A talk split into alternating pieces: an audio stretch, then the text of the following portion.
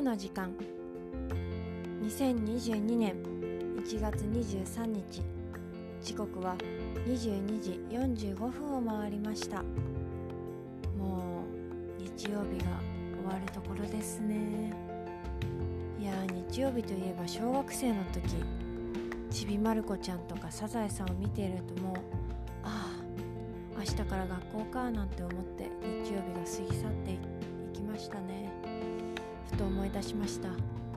まあ、最近は曜日感覚というものがなくなって過ごしているので日曜日といってもそんなに何も思わなくなったんですけどでも日曜日の午前中はすごい好きなラジオ番組が多くて結構朝から忙しいっていうのが最近の私の日曜日です。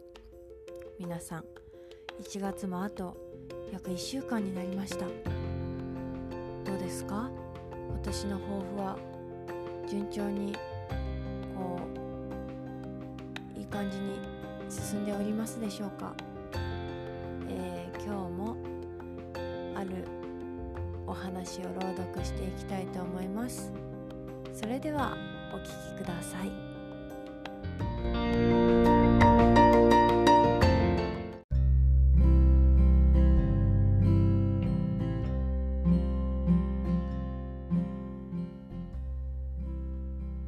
けのこ新見南吉。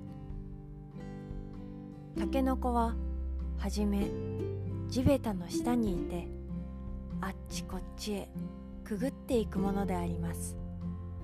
そして雨が降った後などにポコポコと土から頭を出すのであります。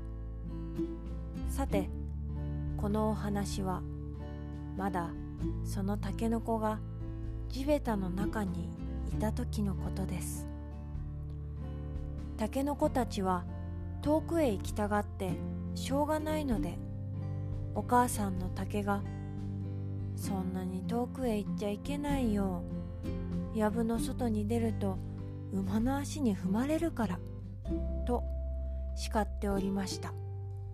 しかしいくら叱られても一つのたけのこはどんどん遠くへ潜っていくのでありました。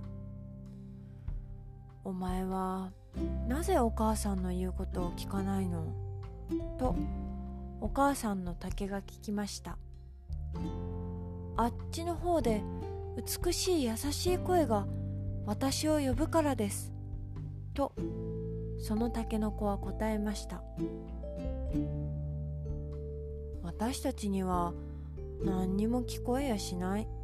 と他のタケノコたちは言いました。けれど私には聞こえます。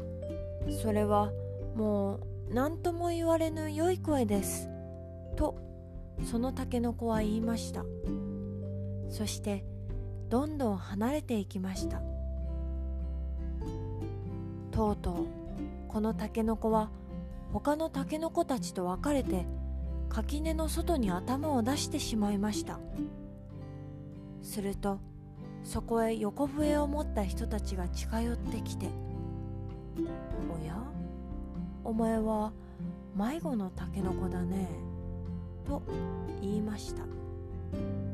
いえいえ私はあなたの吹いていらっしゃったその笛の声があんまり良かったのでこっちへ誘われてきました。とタケノコは答えました。さてこのタケノコは大きく硬くなった時立派な横笛となりました。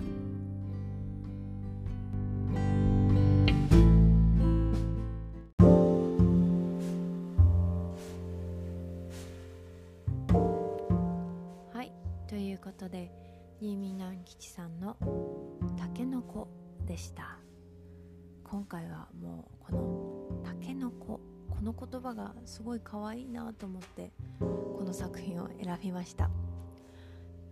今回で新見さんの作品は3作品目なんですけれどいやーやっぱり優しい眼差しが感じられますよね。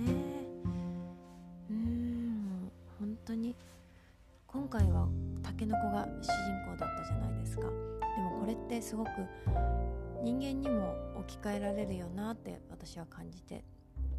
例えば本当はこうしたいっていう思いがあってもそういう風に一歩踏み出す勇気とかやっぱりちょっと足踏みしてしまうことって人間誰しもあると思うんですよ。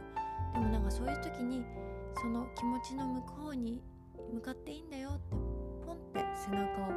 してくれるっていうかそんな印象を持ったんです。だから本当なんかねたけのこさんも幸せななんだろう幸せな道に進んでよかったですね、うん、本当によかった。たけのこが笛になるのかはちょっとだけ疑問が残りました。はい。そんな感じで。あラジオのお話を前半にしたんですけど今日ちょうど大島みゆきさんのラジオを聴いていて育児の悩みが大島さんにお便りで届いてそれに対して大島さんが何て答えるのかなって私が聞いていたら何て答えたと思います？まあ私は頑張ってくださいみたいなことかなと思ったらぶちかましてくださいっておっしゃったんですよ。あぶちかましてくださいって。や頑張ってくださいよりなんか何百倍もなんか個人的に好きだなと思って。何でしょうね。なんか頑張ってくださいはすごくプレッシャーになっちゃう気がするけどうーんぶちかませはなんかもう少しバーンといけそうな気がしませんか？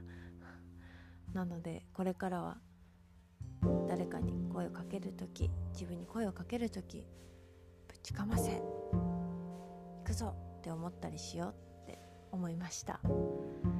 そんな感じで日曜日もあと45分を切りました。いやまだまだ寒い日が続きますがどうぞあったかくしてお過ごしください、えー、今宵も聞いていただき本当にありがとうございました。また次回の作品で